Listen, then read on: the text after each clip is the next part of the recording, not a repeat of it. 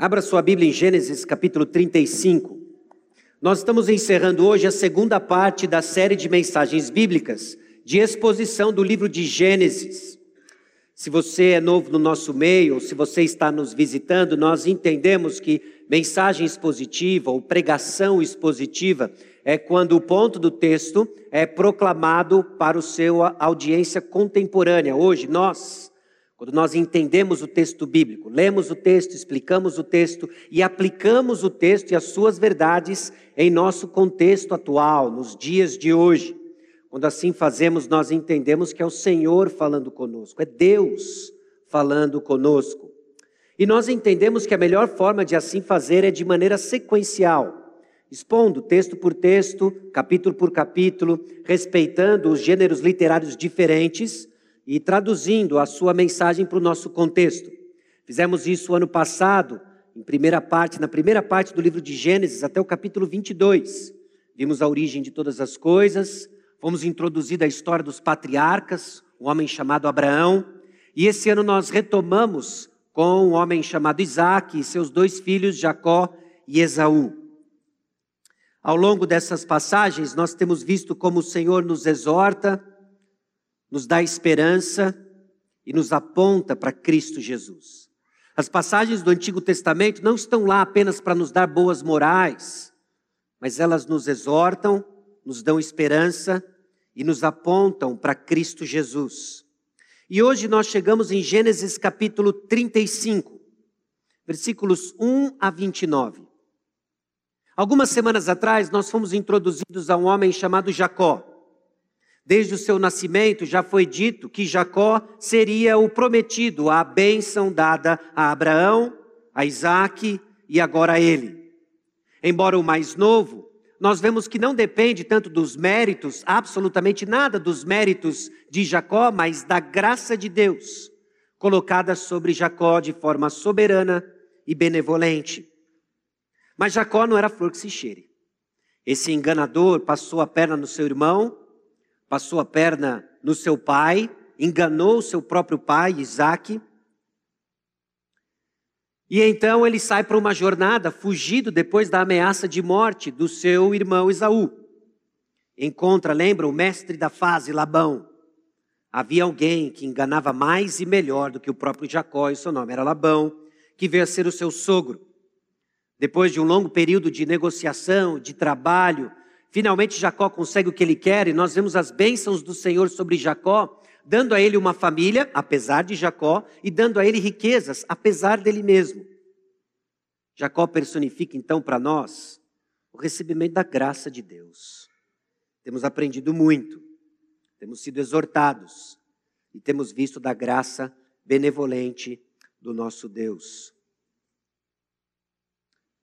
E agora nós chegamos ao final da narrativa que se concentra em Jacó. O ano que vem, Jacó ainda aparece bastante na história de José, mas agora o que nós estamos enxergando é justamente o período em que encerra a própria narrativa de Jacó, definitivamente em Jacó.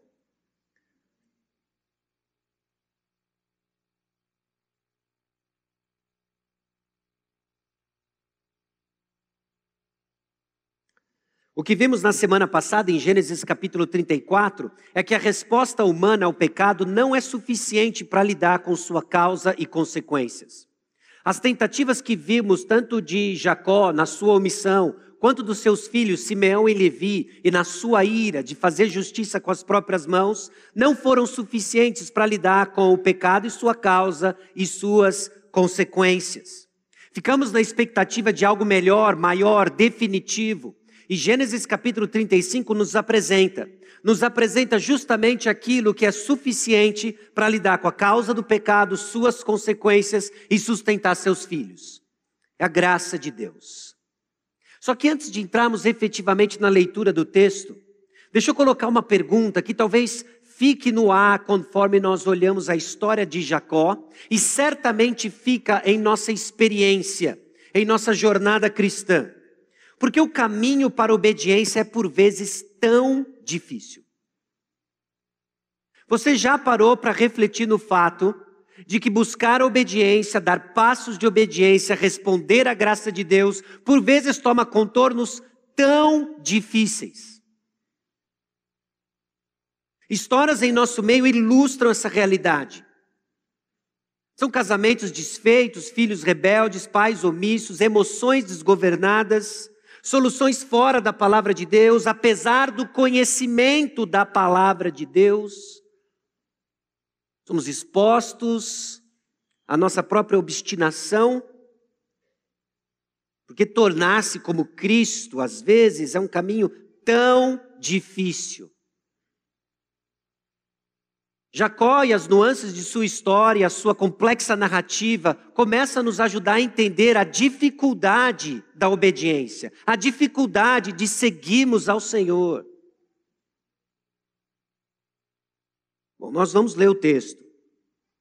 Nós vamos ver os movimentos do texto. Eu quero que você preste atenção em como Deus se apresenta, como Jacó responde, como Deus abençoa, como Jacó responde. Eu quero que você preste atenção naquilo que acontece depois da narrativa de Jacó, em que ele se entrega, adora ao Senhor e o que começa a passar na sua vida. Parece que a gente nutre no nosso próprio coração a expectativa de que um dia que eu me acerto com o Senhor, as coisas vão ficar suaves, as coisas vão ficar mais fáceis. Ainda que Jacó está ajustado com o Senhor, respondendo bem ao Senhor, as dificuldades persistem, as crises persistem. Vamos ver logo no versículo 1 que Deus aparece a Jacó com uma ordem simples e direta: vai para Betel, me adore. Vá para Betel, me adore. Vamos ver que Jacó responde com arrependimento e liderança espiritual sobre sua casa. Aliás, o capítulo 34 mostrava depravação, nós vamos ver agora no capítulo 35 purificação. Vamos ver também que Deus protege Jacó e sua família chegam em Betel e Jacó edifica um altar. Mais uma vez, Deus aparece a Jacó e sua resposta é de adoração. E problemas na vida de Jacó surgem com a morte de Raquel, sua esposa amada, traição de seu filho mais velho, Ruben. E o texto termina nos versículos 23 a 29 com a família de Jacó, sua volta a Isaac e a morte de Isaac. Vamos ao texto Gênesis capítulo 35, versículos 1 a 29. Disse Deus a Jacó: Levanta-te, sobe a Betel e habita ali. Faz ali um altar ao Deus que te apareceu quando fugias da presença de Esaú, teu irmão. Então, disse Jacó à sua família e a todos os que com ele estavam: Lançai fora os deuses estranhos que há no vosso meio, purificai-vos e mudai as vossas vestes. Levantemo-nos e subamos a Betel. Farei ali um altar ao Deus que respondeu no dia da minha angústia e me acompanhou no caminho por onde andei. Então deram a Jacó todos os deuses estrangeiros que tinham em mãos e as argolas que lhes pendiam das orelhas. E Jacó os escondeu debaixo do carvalho que está junto a Siquém. E tendo eles partido, o terror de Deus invadiu as cidades que lhes eram circunvizinhas, e não perseguiram os filhos de Jacó. Assim chegou Jacó à luz chamada Betel, que está na terra de Canaã, ele e todo o povo que com ele estava.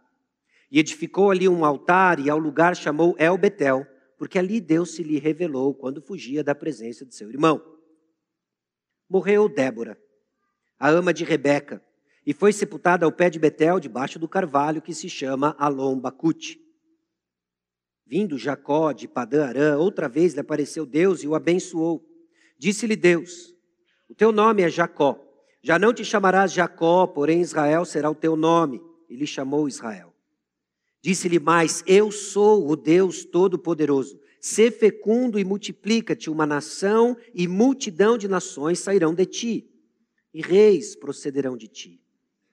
A terra que dei a Abraão e a Isaque dar-te-ei a ti, e depois de ti a tua descendência e Deus se retirou dele, elevando-se do lugar de onde lhe falara.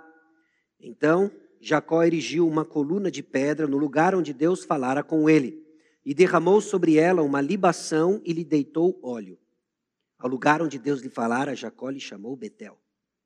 Partiram de Betel e, havendo ainda pequena distância para chegar a Efrata, deu à luz Raquel um filho, cujo nascimento lhe foi a ela penoso. Em meio às dores do parto, disse-lhe a parteira: Não temas, pois ainda terás este filho.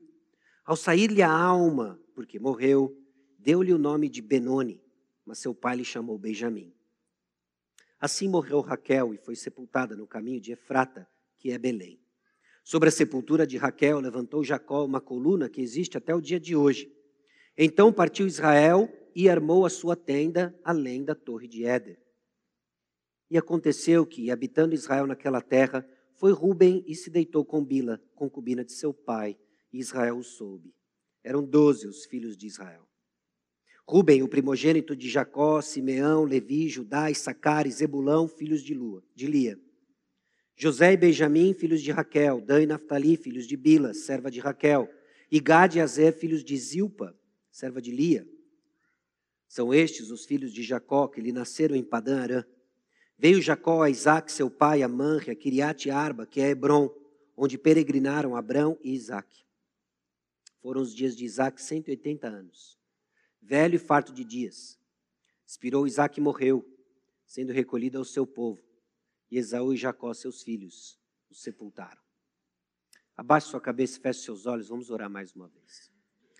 Senhor, aqui estamos diante da tua palavra, diante da narrativa de Jacó, diante da manifestação da tua graça. Abra, ó Deus, nossos olhos, abra, ó Deus, nosso coração, que os nossos ouvidos sejam atentos para ouvir a voz do teu Santo Espírito, que nos chama a crer e continuar crendo na tua graça suficiente que transforma pecadores e usa pecadores, confusos como nós. No nome de Jesus. Amém. A resposta humana ao pecado não é suficiente para lidar com sua causa e consequências. Mas a graça divina é suficiente para transformar e usar pecadores confusos como nós. Essa é a certeza que temos, meus irmãos, diante de tamanha confusão e de família cheia de conflitos. A história de Jacó só não é mais dolorosa porque, de uma certa forma, queremos tapar nossos ouvidos para não ouvir um espelho tão preciso de quem nós somos. Jacó mostra a realidade confusa do nosso coração, mas não nos deixa lá sem apontar a graça de Deus, que entrelaça a confusão humana apontando para uma realidade que purifica, santifica, salva, e esperança que temos que um dia irá glorificar. Essa é a graça, meus irmãos, a graça de Deus, porque a história de Jacó não conta apenas a história de um homem confuso, de um homem manipulador, conta a história da graça que nos alcança, suficiente e à disposição de pecadores como nós. A graça de Deus se manifestou na história de Jacó e eu quero apontar para os irmãos, à luz do texto, como ela se manifesta. E o primeiro ponto que eu espero que fique claro, a partir da leitura do texto, a sua subsequente explicação e aplicação, é que a graça de Deus se manifesta com o pano de fundo das crises. Como seres humanos confusos, pecadores como somos, por vezes nos vemos em crises. Parece que a experiência da jornada humana, da nossa peregrinação, é de crise em crise. E temos esse relacionamento de amor e ódio. De amor não declarado, ódio com certeza levantado. Nós não gostamos dessas crises.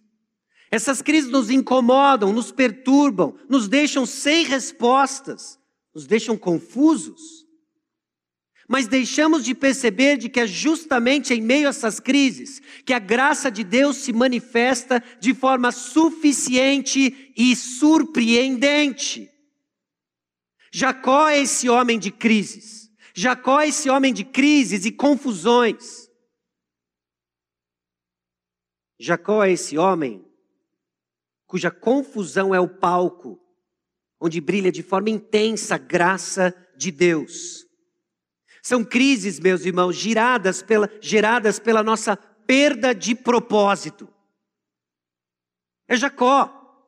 Jacó é esse homem confuso, que testemunhou muito do falar e agir do Senhor na vida do seu pai, ouviu as histórias do seu avô. viu a boa mão do Senhor o abençoando, não tem outra explicação senão o próprio agir do Senhor. Ouviu da boca do próprio Deus, o enfrentou face a face, escutou o seu propósito e a bênção do Senhor que cairia sobre ele. Mas ele se esqueceu. No capítulo 33, no capítulo 34, nós vemos dois episódios em que Jacó dá evidências da esquecimento do seu propósito. Chegou Jacó são e salva a cidade de Siquém. Você se lembra? Era para ele ter ficado em Siquém. Quando Deus o chama de volta a Canaã, era para ele ir a Betel, ele fica em Siquém. Primeiro Sucote, depois em Siquém. Siquém estava na terra de Canaã, mas não era onde ele deveria estar na terra de Canaã. Lá ele arma a sua tenda junto da cidade, provavelmente atraído pelas oportunidades comerciais de Siquém. Perdeu seu propósito esqueceu da sua jornada. Lá ele fica e coisas terríveis acontecem em Siquém. Você se lembra do episódio da sua filha, sua filha Diná. Não só ali, mas também ele esquece o seu propósito como líder espiritual de uma família. Família da onde viria uma multidão de nações, uma comunidade de nações. A pergunta final do capítulo 34, feita pelos filhos de Jacó, irmãos de Diná, Abusaria ele, Siquém, de nossa irmã, como se fosse prostituta? Jacó não sabe o que fazer, ele esqueceu seu propósito. Um homem omisso e encantado com as possibilidades comerciais, ele esquece o seu propósito e se enfia numa crise. Irmãos, existem crises que eu e você enfrentamos porque esquecemos o nosso propósito. Esquecemos que não é aqui o destino final, cantamos que o destino final é a Jerusalém celestial, mas amamos aqui e agora. Entramos em crises.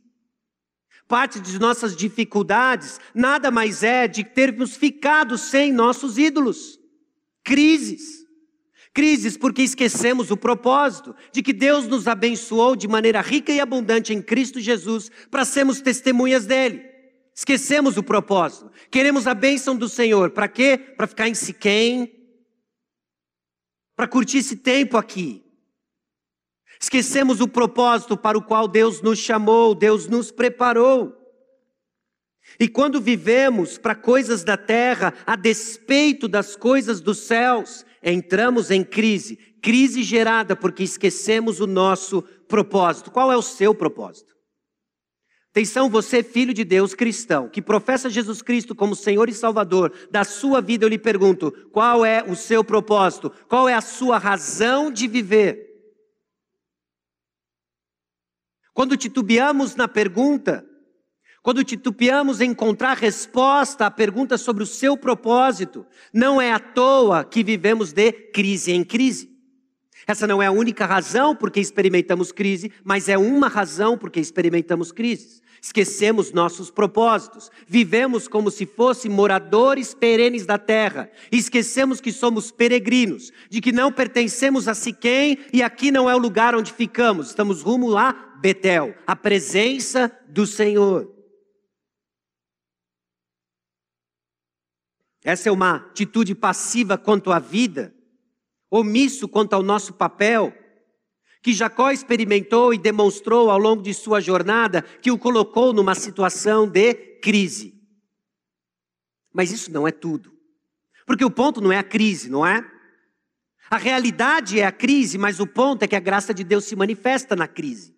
Jacó se enfiou numa profunda crise, medo do que viria a acontecer com ele omisso no seu papel de líder espiritual de sua casa. E agora ele se encontra numa crise, e no meio da crise, Deus manifesta a sua graça. Essas crises não são geradas apenas por nossa perda de propósito, mas também são geradas pelo pecado de outros. Talvez você esteja aí enfrentando, inclusive, uma enorme dificuldade, uma crise, porque pecaram contra você. Em parte, nós também vemos isso na vida de Jacó. No versículo 30, também do capítulo 34, que antecede o nosso capítulo de hoje, nós vemos a aflição que Jacó se encontra, com medo do que pode vir a acontecer em retaliação ao pecado dos seus filhos, Simeão e Levi. que sanguinariamente massacraram um clã inteiro, uma família inteira, uma cidade inteira. Vós me afligiste, me fizeste odioso entre os moradores desta terra, entre os cananeus e os fariseus, sendo nós pouca gente. A questão é que Simeão e Levi, de forma desproporcional ao pecado de Siquém contra Diná, massacraram uma aldeia. E o perigo agora, e o risco agora, e o medo agora de Jacó é justamente de uma retaliação. Jacó está em crise, perdido do seu propósito, omisso dentro dos seus papéis dentro de casa e com medo da retaliação do pecado de outras pessoas, Jacó está em profunda crise.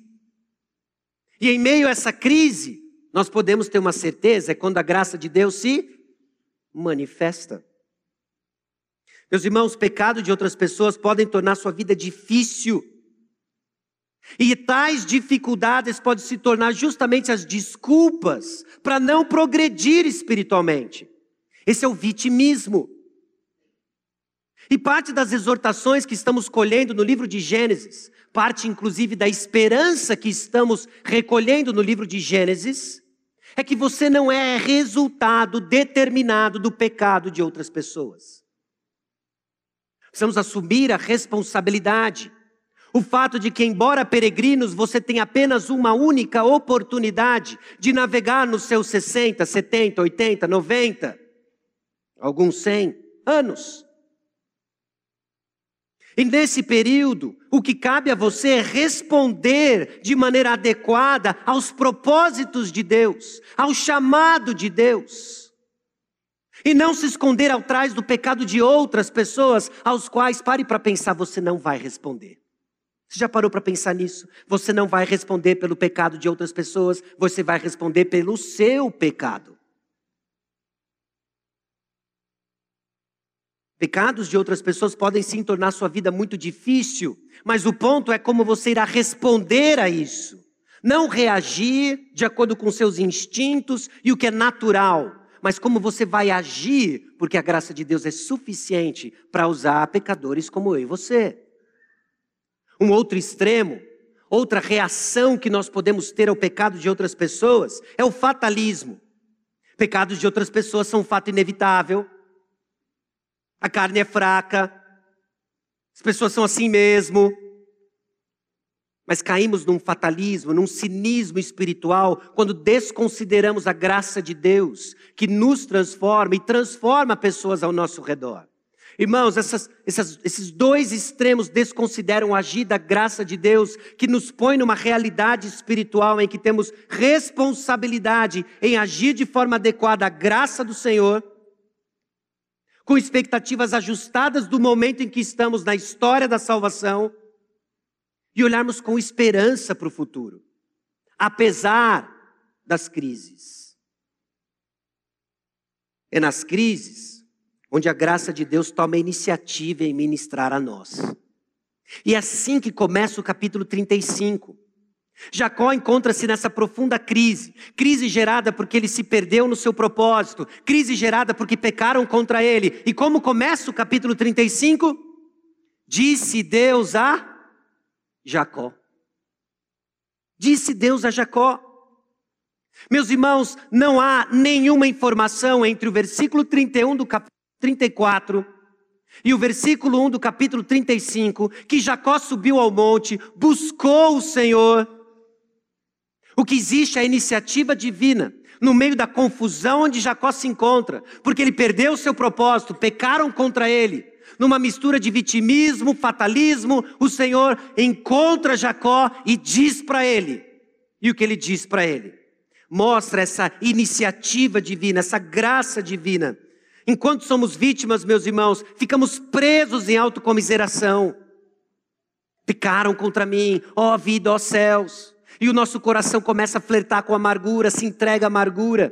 Perdemos vitalidade espiritual, somos drenados. Por quê? Porque me afligiram, porque me tornaram desgraçado no meio da terra. Agora, em pouco número, vão me cercar, vão me matar. Ó oh, vida, ó oh, céus. Jacó não percebe de que a ausência, inclusive, da sua liderança espiritual, não só na proteção de Diná, mas de conter seus dois filhos enfurecidos, Simeão e Levi, foi justamente a causa. Será que Jacó não percebe de que viver fora do propósito de Deus o deixou em Siquém quando ele deveria estar em Betel? Mas essa autocomiseração nos deixa cego, meus irmãos. Nos deixa cego para assumir a responsabilidade do que cabe a nós diante da graça do Senhor de dar passos. Enquanto vítimas, ficamos presos em autocomiseração. Enquanto céticos, ficamos indiferentes à vontade de Deus. A vida é assim mesmo. As pessoas pecam mesmo. O que esperar das pessoas?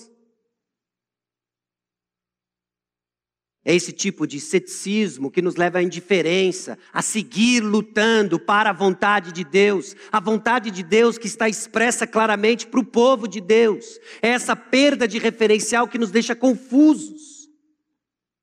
Mas a graça de Deus toma iniciativa.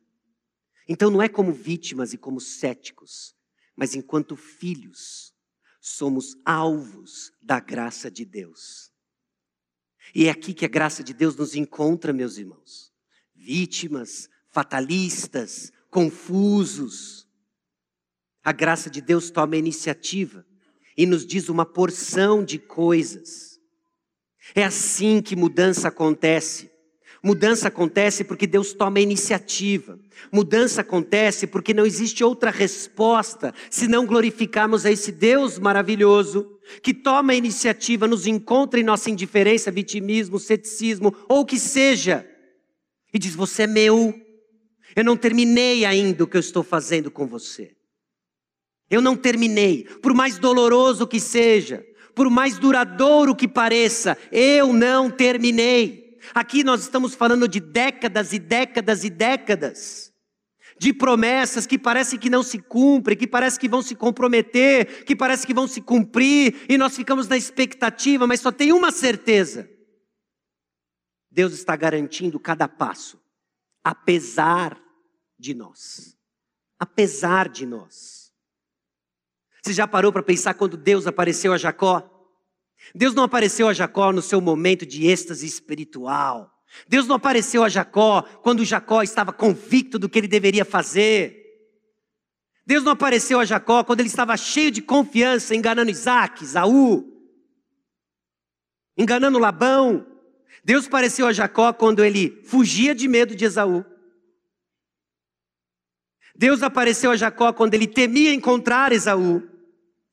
E Deus aparece em Jacó quando ele se enfia em problemas, porque ele esqueceu quem ele era e quando pecaram contra ele. É assim que Deus toma a iniciativa para encontrar os seus filhos em crise. Para deixar claro que é Ele quem faz. É Ele quem faz. Se deixar por nós mesmos, meus irmãos, nosso coração não responde. E o que Deus disse a Jacó? Levanta-te, sobe a Betel e habita ali. Faz ali um altar ao Deus que te apareceu quando fugias da presença de Esaú, teu irmão. Deus não diz absolutamente nada novo para Jacó. Não há novidade. Há apenas a boa e velha bênção, o chamado ao arrependimento. É o que Deus insiste com Jacó.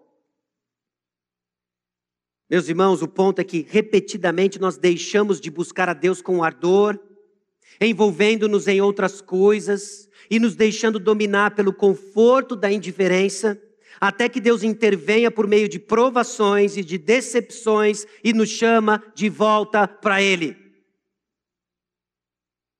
E via de regra, nós nos esquecemos do que Deus de fato está fazendo em meio à crise.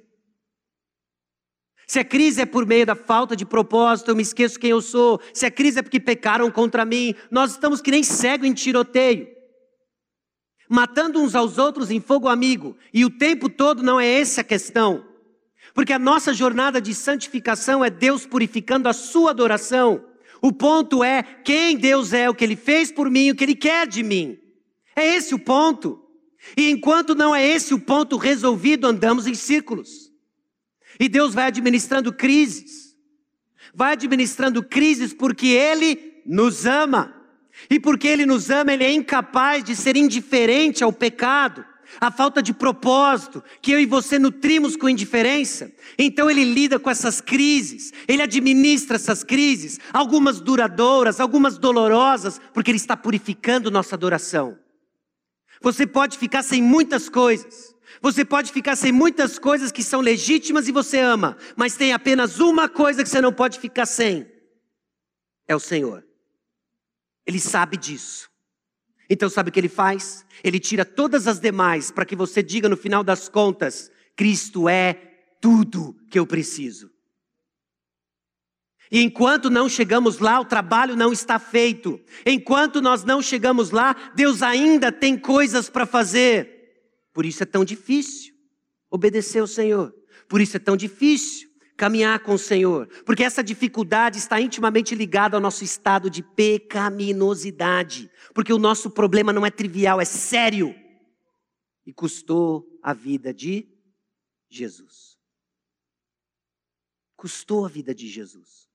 Quando então ficamos indignados de que Deus está aí de alguma forma caprichosa, entre aspas, tolhendo os nossos prazeres transitórios e terrenos, é apenas um sinal de que nós ainda não entendemos quão profundo é o nosso problema e quão maravilhosa é a graça do Senhor. Nós arranhamos a superfície, meus irmãos. A graça de Deus se manifesta sim com esse pano de fundo de crise. Mas não deixe de enxergar de que Ele toma a iniciativa e nos encontra exatamente como estamos, para não nos deixar aqui. E a resposta humana à graça de Deus é de arrependimento. Deus simplesmente aparece a Jacó no meio dessa crise toda e diz: Olha, levanta, sobe a Betel, habita ali, faz um altar, me adore. Qual a resposta? Arrependimento começa com deixar. Começa com deixar. E nós vemos isso na primeira reação de Jacó à palavra de Deus. Então disse Jacó à sua família, a todos que com ele estavam: Lançai fora os deuses estranhos que há no vosso meio. É interessante porque o chamado do Senhor não consta esse elemento. Ele simplesmente diz: Olha, você levanta e você vai. Você levanta e você vai. E Jacó responde como? Lança fora os deuses estranhos. Nós somos chamados, meus irmãos, a abandonar as coisas que trazemos conosco. E Jacó provavelmente estava bem ciente do que rolava no acampamento da família. Jacó provavelmente a essa altura está ciente do que Raquel fez ao deixar seu pai Labão. Você lembra? Antes de sair de casa, o que ela fez? Pegou os ídolos do pai. Labão sai à procura dos seus próprios ídolos, não encontra porque Raquel estava sentada sobre eles. Deus vai purificar isso agora. E vem com a resposta de arrependimento quando o Senhor chama Jacó, fala assim: Olha, você vai agora e me adora, e Jacó sabe exatamente o que ele tem que fazer. E não é assim nossa resposta de arrependimento? Se você parar para ser honesto e se colocar diante do Senhor, é bem provável dependendo do tempo da sua caminhada cristã, que não tenha nenhuma novidade no sermão de hoje, não tenha nenhuma novidade na pregação de hoje, apenas o fato de que você sabe o que precisa fazer e não faz. Lança fora. Lança fora essas coisas que estão levando você de crise em crise. E Deus está chamando a gente para um lugar melhor. Deus está chamando a gente para um lugar bem melhor, um lugar onde nós vamos desfrutar do Senhor, da presença do Senhor, da bênção do Senhor, mas sentamos em cima dos ídolos. Agora chegou o dia, o Senhor vai lidar com isso. Abra mão, você sabe o que precisa ser feito, mas ainda resistimos, sabe por quê? Porque aquilo que queremos ainda nos parece melhor do que o Cristo que veio até nós. O embate aí, meus irmãos, o embate é quão você, quanto você confia que Deus é melhor. O quanto que você confia que Deus é melhor. Meus irmãos, o ponto aqui, nós vemos que Jacó sabe exatamente o que precisa ser feito. Jacó sabe o que precisa ser feito, ele resiste. Chegou o momento em que Deus está lidando, agora é o dia. Nós vamos jogar toda essa porcariada fora. O Senhor sabe como é o nosso coração. Você é filho de Deus, alcançado pela graça de Deus. Você que confessa Jesus Cristo como Senhor e Salvador de sua vida. Isto, portanto, digo no Senhor testifico, que não mais andeis como andam os gentios, aqueles que não conhecem a Deus, na vaidade dos seus próprios pensamentos. Nós subestimamos nossa capacidade de querer andar de acordo com nossas paixões, desejos antigos, nossa forma errada de pensar, a maneira como pensamos justiça, a maneira como pensamos conforto, paz, dinheiro, prazer, relacionamentos. Lança fora tudo aquilo que não se parece com o Senhor. Arrependimento começa com deixar, e o perigo da tentação de vivermos de forma estranha ao modo digno do Evangelho é presente, meus irmãos. É presente. Nosso coração é tão ruim que, mesmo depois de reconciliado com Deus, mesmo depois de ter enterrado os nossos ídolos, não é? No versículo 4, Jacó reúne todos esses deuses estrangeiros, essas argolas que o pessoal tinha na orelha, esses brincos que tinha essa conotação idólatra. Ele os escondeu debaixo do carvalho que está junto a Siquém. E mesmo alcançados pela graça de Deus, depois de tempo caminhando com o Senhor, qual é a nossa tentação? Eu vou lá debaixo daquele carvalho, eu sei exatamente o que tem lá. Só uma olhadinha, só mais um pouquinho. E nos apegamos àquilo. E nos esquecemos de que a graça de Deus é infinitamente melhor. Então, o que, que nós já sabemos que precisa ser deixado? O que, que você já sabe que precisa ser deixado? Quando Deus nos chama mais uma vez, ânimo, recobre o ânimo à disposição do seu coração, me siga, me adore de todo o coração. Quando ouvimos, a, quando ouvimos o chamado do Senhor, como seu coração responde? Como o Espírito Santo está trazendo a você convicção dos próximos passos? Será que é ira que precisa ser abandonada? Será que é ira? Eu acredito que pouco tempo depois do seu tempo de conversão, pouco tempo depois de se render aos pés do Senhor e Salvador da sua vida, Jesus Cristo, você já sabe que a ira é Pecado. Ira é pecado. Porque hesitamos em lidar com ela. Será que é orgulho? O orgulho. Como são as manifestações de orgulho no seu coração? Ansiedade, medo dominante. Imoralidade sexual. O seu histórico na internet. O que os seus relacionamentos. A maneira como você se relaciona. Imoralidade sexual apatia, omissão, amargura, falta de perdão. E a lista continua, meus irmãos, com os nossos pecados intocáveis. O que o Espírito Santo está chamando você a abrir mão e deixar? Simplesmente com o chamado de vamos adorar ao Senhor. Hoje nós respondemos a esse chamado, não foi? Nos reunimos aqui dominicalmente às 18h30 para adorar o Senhor. Levanta-te, sobe a Betel, e habita ali. Faz ali um altar ao Deus que te apareceu quando fugias da presença de Isaú, teu irmão. Levanta, sai do sofá, se arrume, vá ao quilômetro 11 e encontre o Deus que lhe apareceu quando você foi convencido, quando você foi convertido dos seus pecados. Qual é a resposta do povo de Deus? Deixe os ídolos. Deixe aquilo que o Senhor está chamando você. Ou seja, sabe o que é. Para de enrolar. Arrependimento é esse processo então que purifica, não só levanta, não só lança fora os deuses, mas purificai-vos. O que deve marcar, meus irmãos, a caminhada do crente é a pureza de Cristo Jesus. Não tem outra marca que evidencie nossa identidade com Ele, senão essa pureza de Cristo Jesus, essa simplicidade, visto no amor que temos uns pelos outros. Jesus antecipou isso, não foi? Nisso conhecereis que meus discípulos, se tiverem amor uns pelos outros. O Senhor está nos chamando a purificar. Purificar. O processo, então, que fica evidente numa vida de constante arrependimento.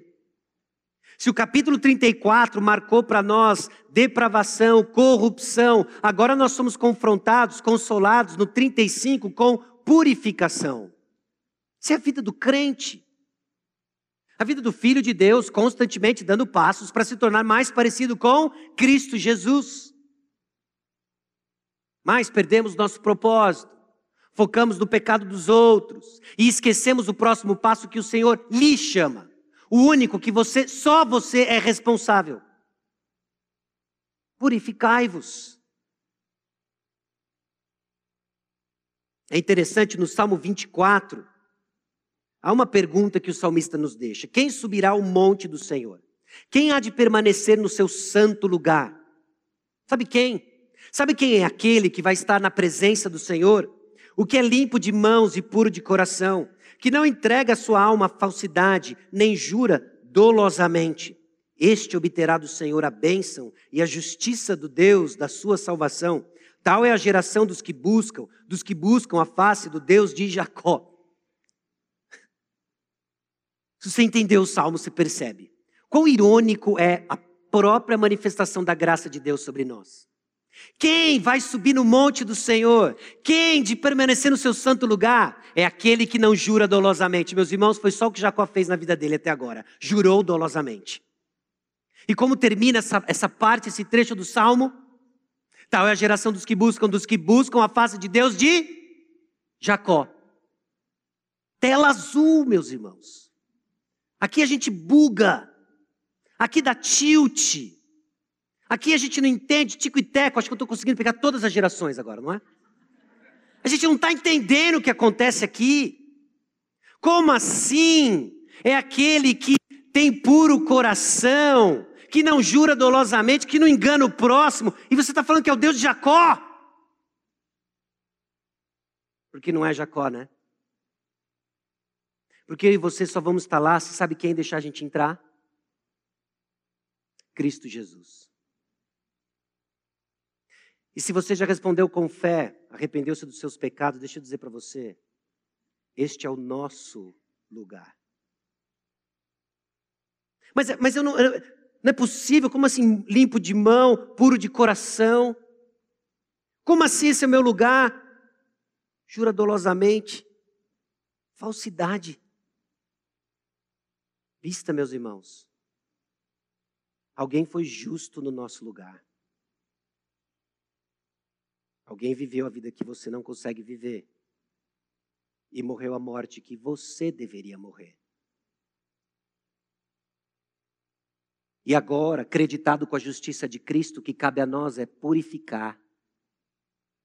E não omissão, letargia, empurrar com a barriga a vida cristã, de crise em crise, ó vida aos céus, nessa vitimismo, fatalismo, autocomiseração. Avante, avante. Assuma a resposta dos seus pecados, assuma a resposta em arrependimento dos seus pecados, porque Cristo Jesus já pagou o preço e avante. Arrependimento é uma transformação evidente. O texto diz: mudai as vossas vestes. Não tem como não ler isso e não pensar inúmeras passagens do Novo Testamento que nos dão justamente essa noção do revestir-se uma nova roupagem, uma nova roupa. Arrependimento não é uma palavra certa, mas é uma postura completamente diferente. Essas mudanças de vestes eram uma aparência que tinha um sinal de uma atitude interna diferente. Isso significa então ser motivado por mente e coração a partir de um encontro com Deus vivo. O amor dele é o que nos move agora, não as antigas idolatrias, do nosso coração. Nós mudamos de Deus, nós mudamos de império, antes do império das trevas, servindo o Deus desse século, agora servimos o Deus vivo no império de luz, no reino de luz, mas ainda pensamos numa lógica diferente, numa lógica errada. Digo que motivo é o que eu tenho, o que eu recebo, a atividade que eu faço. Meus irmãos, a motivação do crente é o Deus que ele serve. E por que estamos desmotivados? Porque conhecemos muito pouco de quem Deus é. Então isso muda a nossa oração. Senhor, eu quero mais do Senhor. Minha vida está confusa, eu estou aqui em Siquém faz tempo. Está uma bagunça, eu estou aflito. Olha o que estão fazendo comigo. Eu quero mais do Senhor. E você sabe como nós conhecemos mais do Senhor, não sabe? Então insista nisso, em ouvir a palavra de Deus, em comunhão com o povo de Deus, porque você não conhece de Cristo longe do corpo de Cristo. Nós queremos mais de Deus. Arrependimento nos leva para o lugar certo. Jacó lança fora todos esses deuses, purifica, muda as vossas vestes, levantemo-nos e subamos a Betel. O Senhor nos aguarda no lugar certo, apesar de nossos caminhos tortuosos e obstinados. E o lugar, meus irmãos, é na presença de Deus. Um dia nós vamos chegar lá. Nós somos lembrados hoje de uma forma especial, não foi? Ouvimos o coral nos lembrando disso. Um dia estaremos na presença do Senhor. Até lá, nós desfrutamos de vislumbres dessa presença. Deus habita no meio do seu povo. Nos reunimos aqui e aqui desfrutamos da presença de Deus de uma forma especial. Deus está sempre com você, Ele é onipresente, e aqui desfrutamos de uma forma especial, vislumbres daquilo que vamos desfrutar por toda a eternidade. O Senhor nos aguarda no lugar certo. Levanta, purifica, troca as vestes e rumo à presença do Senhor. Por causa do grande amor do Senhor, meus irmãos, não somos consumidos. Estamos no capítulo 35 de Gênesis e até agora Jacó não foi fulminado. Sabe por quê? Você sabe por que, que não caiu fogo em cima de Jacó?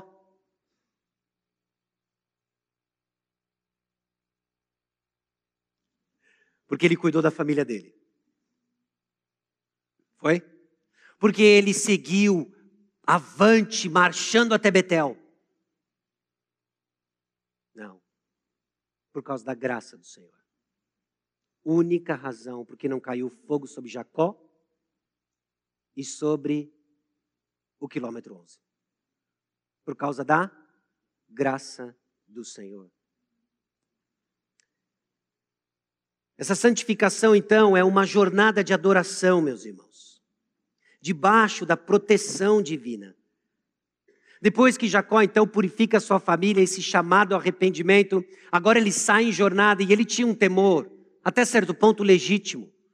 Simeão e Levi aprontaram, nós somos odiosos na terra, o bicho vai pegar. Versículo 5.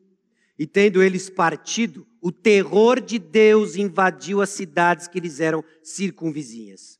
Não é a única vez que Deus, ao longo da sua palavra, enche o coração de pessoas com terror para proteger seus filhos. E aqui, mais uma vez, Jacó sai e ele sai amparado. Porque essa santificação que eu e você somos chamados a caminhar acontece debaixo da proteção divina. A razão pela qual eu e você não só não fomos alvos da ira divina, por causa do sacrifício de Jesus, que aplacou a ira de Deus, porque Deus nos protege em meio às nossas lambanças, amenizando consequências, tornando a vida possível. Ele sabe que somos pó, administra essas crises, nunca além do que a própria força que Ele vai lhe dar para suportar, e assim caminhamos, debaixo da proteção divina. A boa mão do Senhor nos conduz em segurança e direção. E a providência do Senhor age para garantir seus propósitos soberanos. É assim que ele faz, é assim que ele age. O que cabe a nós, o que compete a nós, é apenas responder de forma adequada ao chamado de Deus, de acordo com a palavra de Deus. O resto, meus irmãos, confie na boa mão do Senhor administrando essas crises, administrando o entorno, administrando cada passo e saiba que Deus está guiando os seus filhos. Essa é a jornada, a jornada de adoração. Precisamos entender santificação não como uma reforma pessoal, mas uma jornada de adorar a Deus. Hoje o dirigente nos lembrou, não foi? Tiago começou assim falando justamente de que nós somos esse sacrifício, nós aqui adoramos a Deus, é o, o Senhor nos quer. Adorar o Senhor tem a ver com a sua santificação. é debaixo da proteção divina e adoração é obediente aos termos do Senhor. Olha só o que diz no versículo 7. E edificou ali um altar e ao lugar chamou El Betel, porque ali Deus se lhe revelou quando fugia da presença de seu irmão. O que Deus pediu para que Jacó fizesse? Levanta-te, sobe a Betel e habita ali, faz ali um altar ao Deus que te apareceu quando fugias da presença de Esaú, teu irmão. É assim que eu quero ser adorado, Jacó. Não inventa moda. Não para num cantinho, não tenta fazer mais comércio, não vem me oferecer coisa que eu não pedi. Se faz um altar e me adore. Onde? Onde eu apareci para você. Chega no versículo 7, ele edifica um altar e adora ao Senhor. Por quê? Porque Deus se lhe revelou quando ele fugia da presença de seu irmão. Adoração é isso, adoração é nos termos do Senhor. Não inventa moda. Deus não fica surpreso com a sua criatividade. Porque muitas vezes nós usamos nossa criatividade justamente para nos esconder do que Deus pede a nós. Olha, eu quero que você lide com os seus ídolos. Eu quero que você lide com a sua desobediência obstinada. Não, Senhor. Eu vou fazer para você uma bela poesia. Olha, eu quero que você lide com os pecados que têm gerado para você não só consequências, mas não têm levado honra ao meu nome. Não, Senhor, agora eu, você vai ficar impressionado com o que eu vou fazer no ministério. Eu estou desenvolvendo um sermão, sério. Jonathan Edwards vai ficar muito para trás. Eu até uso dizer que Pedro, em Atos 2, vai ficar ali, ó, a ver navios. Você vai ficar impressionado. Entenda, não tem nada que você não venha oferecer ao Senhor que Ele não tenha lhe dado antes. E o que Ele quer então de nós são corações quebrantados, são respostas de arrependimento e fé ao chamado dEle, de adorarmos a Deus como Ele quer. E sabe o que Deus quer de você? Um coração quebrantado e contrito. Ele quer a confissão de pecados, Ele quer uma mudança de rumo, Ele quer que você caminhe marchando com passos reais para Betel. É isso que ele quer. É exatamente isso. Jacó, finalmente, ele começou a entender aqui. Vai ser nos termos de Deus. Não sou eu tentando enganar meu pai para conseguir alguma coisa. Não sou eu tentando enganar Labão para conseguir conquistar alguma coisa. É nos termos do Senhor. E o que o Senhor pediu para fazer? Fazer um altar e adorá-lo. Mas, Senhor, é fazer um altar e adorá-lo. É nos termos do Senhor. Não adoramos como achamos ou queremos. Nós descobrimos como adora em resposta à revelação divina e sua santa presença, meus irmãos. É isso. Adorar o Senhor na simplicidade que Ele pede, em espírito e em verdade, em resposta ao que Ele traz para nós em Sua palavra. Adoração, então, é resultado dessa nova identidade que temos. O versículo 8 é um tanto quanto enigmático, parece ali que Moisés faz um parênteses. Morreu Débora, essa ama de Rebeca, foi sepultada ao pé de Betel, debaixo do carvalho que se chama Alon Bacute. Eu fiquei refletindo sobre isso e pensando, né? Onde ela foi enterrada me deu algumas pistas que eu não sei quão positivas eram sobre essa Débora aqui. Porque ela foi enterrada debaixo do carvalho. O que foi colocado no versículo 4 debaixo do carvalho? O quê? Ídolos.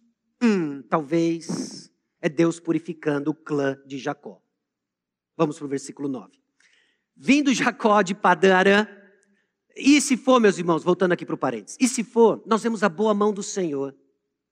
A boa mão do Senhor, inclusive, livrando o clã de Jacó de más influências. Porque é provável que Débora está acompanhando Raquel desde que eles saíram da família de Labão. E sabe-se lá como essas coisas estão caminhando. E agora enterrada ali justamente no carvalho que se chama Alon Bacute. Fecha parênteses. Adoração é resultado de uma nova identidade. O Senhor se aproxima então de Jacó, o abençoa novamente e disse: Olha o que o Senhor diz para ele no versículo 10: Já não te chamarás Jacó, porém Israel será o teu nome. Okay? Já aconteceu isso, não é um déjà vu aqui? Deus já não havia dito para ele: e Jacó vira os olhos, eu sei, eu sei. E Deus diz, mas você esqueceu. E você continua fazendo os seus breguenites aí. Você não é Jacó, você é Israel. Você é Israel. Adoração, meus irmãos, é resultado de uma nova identidade. Essa identidade revela quem você pertence. Nós somos cristãos, filhos de Deus. Tudo aquilo que a palavra de Deus ricamente descreve como a nossa identidade aponta para quem nós pertencemos. Nós pertencemos ao Senhor. Como Deus lhe chama como resultado do que ele fez em e por você. Essa identidade então aponta para as promessas que Deus há de cumprir em seus propósitos. Essa adoração, que é baseada nessa nova identidade, resultado dessa nova identidade, ela também envolve exclusividade. Depois de falar do nome de Jacó, a primeira informação que Deus diz é essa daqui, ó. Eu sou o Deus Todo-Poderoso. Não tem Siquém, não tem amor, o pai de Siquém, não tem Ferezeu, não tem opinião de Labão, eu sou o Deus Todo-Poderoso. Adoração envolve exclusividade. A única opinião que importa é a divina, é o que Deus quer. Ele é o Todo-Poderoso. Não tem outro, não tem alguém maior, é Ele. A única opinião que importa é a de Deus, e somos tentados então a tantas distrações ao nosso redor que perdemos de ouvir o Senhor. Meus irmãos, nós nos reunimos aqui dominicalmente para ouvir a voz do Deus Todo-Poderoso. Amém? Nenhuma outra voz importa, nenhuma outra voz é maior, é a de Deus, o Deus Todo-Poderoso. Nem a voz confusa do nosso coração, não importa. É o Deus Todo-Poderoso. Adoração envolve exclusividade. E é da descendência de Jacó, no meio dessa confusão toda, que viria uma multidão de nações. Apesar de ser até agora uma representação de dramas, de novelas, Deus está construindo a sua história, história da redenção. Adoração, então, é com base nas promessas de Deus. Ele é o Deus Todo-Poderoso. Ser fecundo, multiplica-te, uma nação e multidão de nações sairão de ti, e reis procederão de ti. A terra que dei a Abraão e a Isaac dar-te-ei a ti e depois de ti a tua descendência. São as promessas divinas que formam a base da nossa santificação. Jacó agora vai seguir. Ele vai seguir agora orientado pelas promessas que Deus deu a ele. E quais são as promessas? Você, Jacó, é da tua descendência que vem uma comunidade de nações. É da tua descendência que vem reis. Essa multidão de nações. É da tua descendência. É para a tua descendência que eu dei a terra de Abraão, Isaac e Jacó. É para você, Jacó. É para você. Então marche, siga nas promessas que eu te dou. Visto como pelo seu divino poder nos têm sido doadas todas as coisas que conduzem à vida e à piedade, pelo conhecimento completo daquele que nos chamou para sua própria glória e virtude, pelas quais nos têm sido doadas as suas preciosas e muito grandes promessas, para que por elas vos torneis coparticipantes da natureza divina, livrando-vos da corrupção das paixões que há no mundo. Aqui, meus irmãos, cessa a revelação de Deus a Jacó, face a face. E Deus se retirou dele, elevando-se do lugar onde lhe falara. A próxima vez que Deus se encontra face a face com alguém, em Êxodo capítulo 3. Nós vemos a boa mão do Senhor acompanhando José durante toda a sua peregrinação no Egito. Nós vemos bem claro a boa mão de Deus transformando e preservando José. Mas face a face agora, vai uns bons mais de 400 anos, até Moisés. O povo já tem tudo o que precisa para seguir de acordo com as promessas dele. O que, que você está esperando? Deus falar com você no espelho embaçado depois de um banho quente. Deus falar com você numa sarça ardente. Escrevendo o que você precisa fazer numa sopa de legumes. Deus já nos deu suas promessas. Agora é fé nas promessas do Senhor e marchar. E essas promessas são suficientes para nos transformar. nos fazendo deixar as corrupções desse mundo e nos revestir de um novo homem, mostrando a natureza divina, a natureza do Senhor em nosso caráter, marchando por causa das promessas de Deus. Jacó então responde com adoração. E os versículos 16 a 22 mostram que essa santificação é uma jornada marcada por mais crises, ajustando nossas expectativas. Já entendi o ponto. Se ele estava numa crise por falta de propósito, se ele estava numa crise de pecado não arrependido, omissão, pecaram contra ele, ajustou essas coisas, agora Jacó navega. Agora ele flutua em Canaã. Não, crises continuam vindo porque vivemos num mundo caído. Assim morreu Raquel e foi sepultada no caminho de Efrata, que é Belém. Quase como uma profecia cumprida sobre ela mesma. Lembra de Raquel? Me dê filho, senão eu morro. E ela morreu tendo filhos. Raquel era a esposa amada de Jacó. Agora, esse homem, ajustado com Deus e vivendo uma vida de adoração exclusiva a Ele, enfrenta crises crises que Deus continua a administrar na vida dos seus filhos. Porque nós vivemos num mundo caído. Então entenda, plena obediência não garante conforto e vida fácil. Alguns de nós precisam ajustar essas expectativas. As expectativas de que, uma vez que eu estou caminhando com o Senhor, eu navego numa bonança sem crise. Não debaixo deste sol.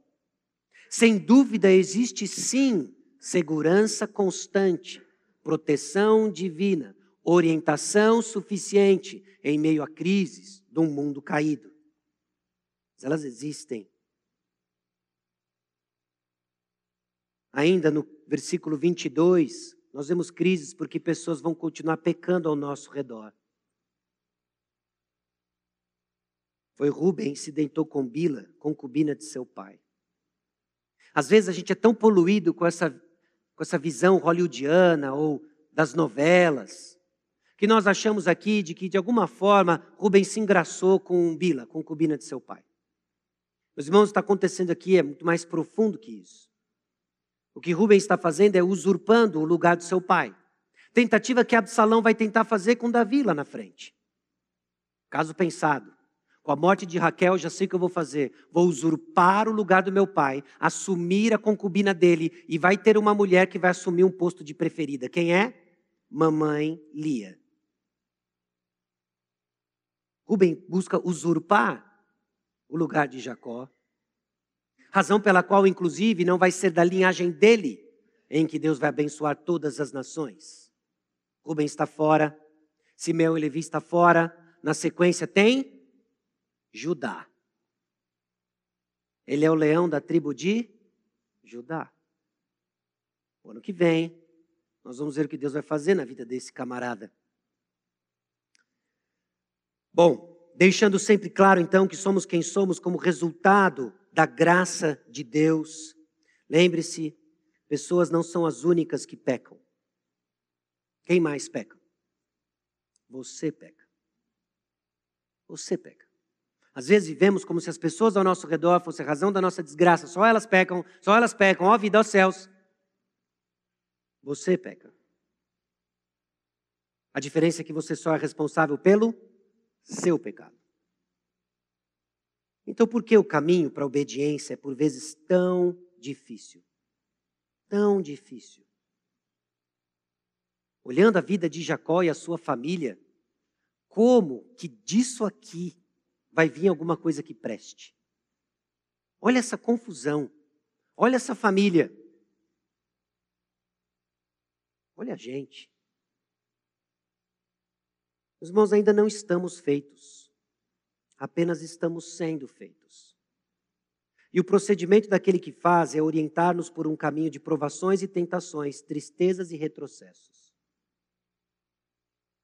A igreja muitas vezes se parece mais com os filhos de Jacó do que filhos de Deus. Mas é neste pano de fundo que a sua graça brilha intensamente para deixar claro que nós somos dele e é ele quem age, é ele quem faz. Cristo vai continuar edificando sua igreja. As portas do inferno não prevalecerão contra ela. Graças a Deus. Não podemos, não devemos, uma tolice e perda de vitalidade espiritual, se desesperar por causa do nosso pecado ou do pecado dos outros. Quando servimos um Deus tão extraordinário, capaz de fazer disso aqui a família da promessa. Então, o que ele vai fazer conosco? Se não continuar mantendo suas promessas por causa da graça dele. Porque o caminho para a obediência é por vezes tão difícil, senão porque nossa adoração está sendo purificada. É nesse pano de fundo de confusão e crise que nós vamos aprender a adorar mais a Deus por quem Ele é e não por quem nós somos. Por causa do que Ele fez e não por causa do que fazemos.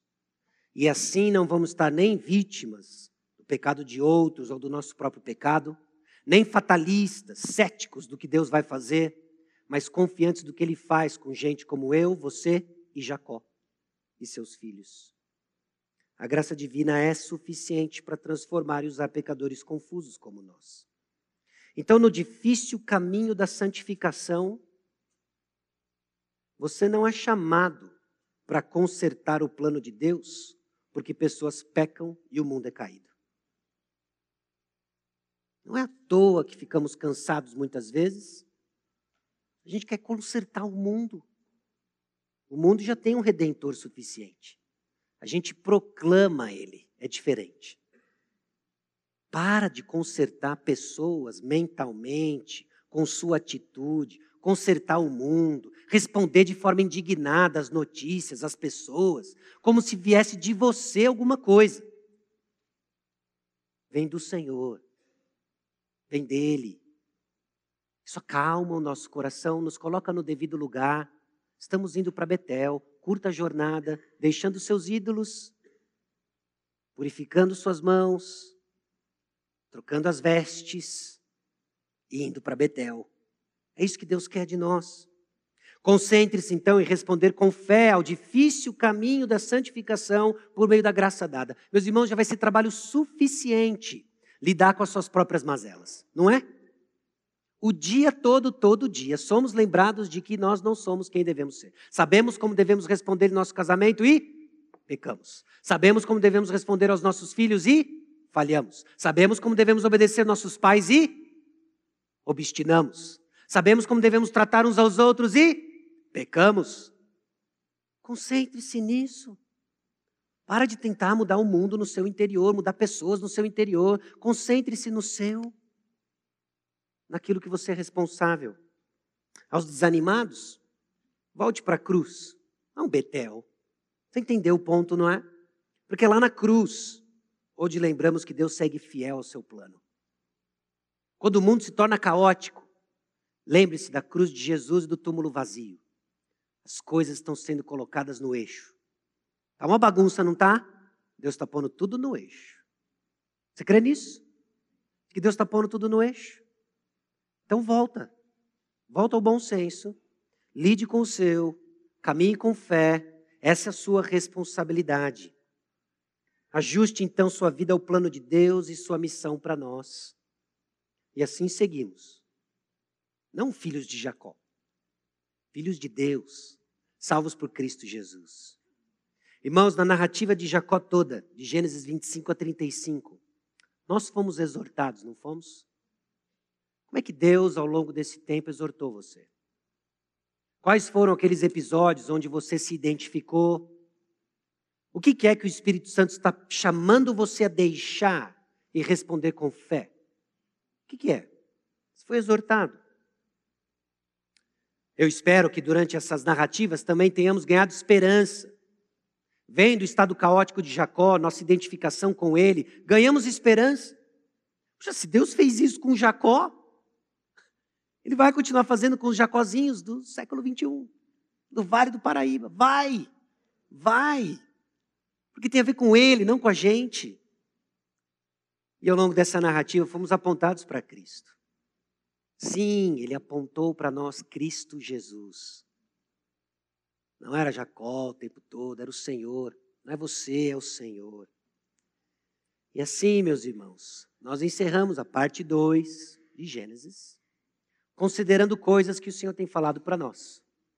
Nós vamos ouvir o pós-lude. Você vai considerar essas coisas, orar ao Senhor, pedir para que Ele continue falando ao seu coração. Talvez existem atitudes, talvez existem coisas que quanto antes você não só vai confessar a Deus, mas talvez alguém que caminhe com você, o irmão próximo, o irmão maduro que está lhe ajudando. Muito cuidado com os votos que fazemos, mas não durma no ponto e não tome atitudes concretas de arrependimento diante daquilo que Deus está chamando o seu povo a viver. Amém? Vamos escutar o pós-lúdio.